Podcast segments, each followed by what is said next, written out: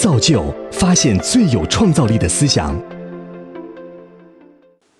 我叫陈杰，是一名钢琴家，同时呢，也是上海理工大学音乐系的创始人和系主任。今天呢，我想先问大家一个问题啊，就是你们觉得音乐有什么用？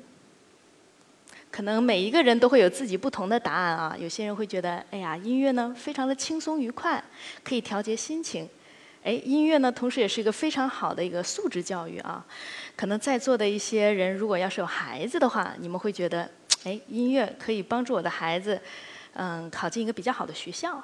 但是今天呢，我希望啊，可以和大家放下这些功利的因素，分享一些音乐对于我的意义。我呢，从小就是一个比较内向、比较腼腆的孩子。我从小呢，就是非常爱看书，非常的爱自己画画呀，但是就是不是很爱表达自己的情感。哎，但是我觉得自从我开始学习了钢琴之后，我可以用音乐很自如地表达我的喜怒哀乐。我记得那个时候，我妈妈也经常跟我说，她只要听我练琴的状态，她大概就能够猜到我今天在学校里过的是开心还是不开心。我现在就给大家做一个小实验，我弹一段完全相同的音乐，用两种不同的情绪给大家表演一下，你们看看有什么不同。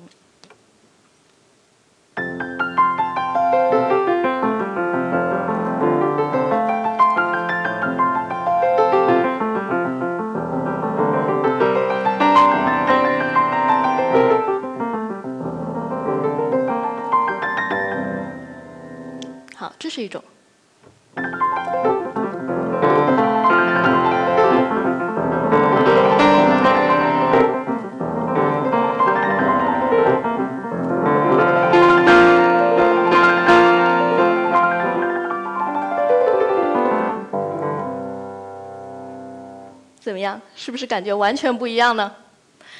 所以啊，可想而知，音乐其实是可以帮助我们在一个科技越来越发达，但是人与人之间的交流越来越少的时候，哎，传递很多人性上感情的表达。陪伴，音乐对于我来说也是一个非常重要的陪伴。我呢，从小出生在广东，八岁的时候考入了上海音乐学院附小，所以那个时候我就一个人从广东来到了上海学习。那个时候啊，我还听不太懂上海话，也吃不太习惯上海的菜。所以呢，那个时候我觉得非常非常的孤单。那个时候我就觉得，只要我一进入了琴房，和钢琴坐在了一起，哎，真的就像回家了一样。我会感觉，就好像有一个最亲切的朋友、最亲切的亲人在我的身边。那个时候经常一练琴就是六个小时、八个小时，很多人都会问我说：“哎呀，小孩子都是最喜欢玩的，你那个时候怎么撑过来的？”我说：“我一点都没有觉得辛苦，因为我觉得只要跟他在一起的时候。”其实是我最开心的时候，所以陪伴音乐可以成为我们人生中一个永恒的伴侣。治愈，我们现在大家都非常关注心理健康啊，我们也经常谈论说，哎，美食是带有治愈性的，对吧？如果你要是心情低落的时候，吃一个甜品，甚至吃巧克力，可以让你瞬间开心起来。但是你们可能想不到，音乐也具有强大的治愈功能。在国外呢，音乐治疗已经成为了一个非常成熟的产业了。那么音乐呢，在临床心理学的运用中，也经常会运用到治疗抑郁症、狂躁症、失眠，都是非常非常好的一种治疗的手段。我十三岁的时候离开了上海，考到了美国费城的 Curtis 音乐学院学习。那当时作为全校最小的学生，我要和来自全球的音乐精英站在一起 PK。那种竞争的压力真的是可想而知啊！那个时候我也感到迷茫，感到失落，感到压力非常的大。那每当这个时候，我就会给自己演奏一首莫扎特的曲子。在这里，我也给大家做一个实验啊！我们可以想象一下，假如你今天刚刚失去了你的工作，回到家里呢，你最爱的那个他又跟你说：“亲爱的，我们不合适，我们分手吧。”那这个时候你的心情是不是真的是跌到了谷底，对吧？好，我们现在来听一下，如果这个时候这个音乐在你的耳边响起的话。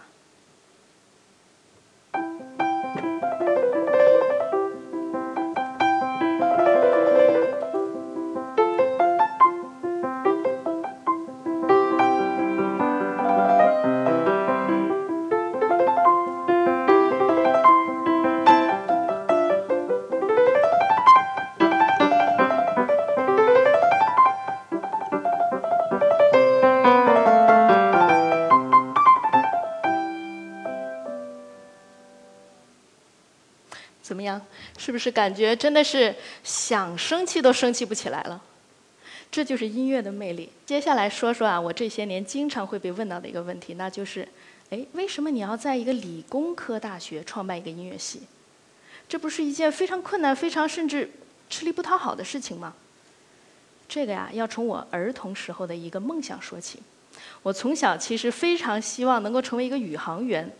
那个时候，我觉得如果能够登上月球，甚至登上火星，到一个完全陌生的星球去开片一片疆土，那将是一件多么酷的事情。那后来我发现，其实音乐也有这种魔力，它可以瞬间让我穿越时空，可以回到不同的作曲家的人生中去体验他们的情感、他们的人生。那后来呢？我又非常希望能够找到一个平台，可以把科技和艺术相结合，因为我一直觉得艺术会让科技更美好。分享我这种想法的人啊，还真不止一个。我们来看这位著名的科学家爱因斯坦，他自己本人就是一个造诣非常深的小提琴演奏家。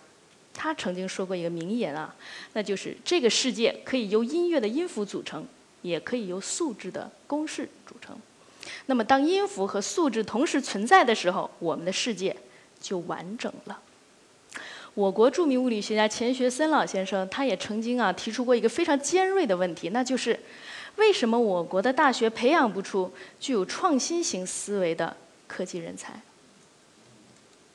那么他当时后来觉得呀，这个可能就是因为我们文理分家，在理科生的培养中缺少了艺术修养的元素。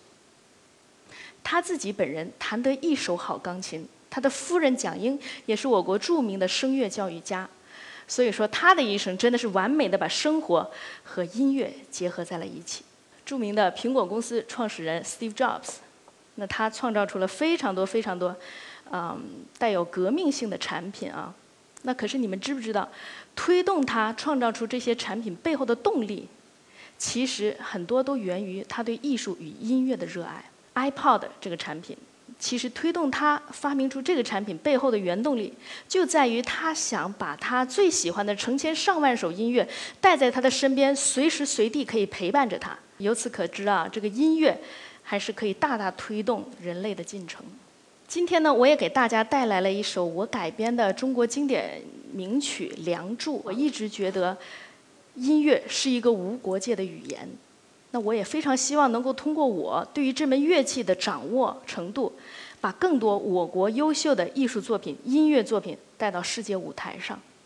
啊，我相信在不久的将来，不仅仅是我们去演奏西方作曲家的作品，会有更多更多西方的演奏家来演奏我们国家的作品。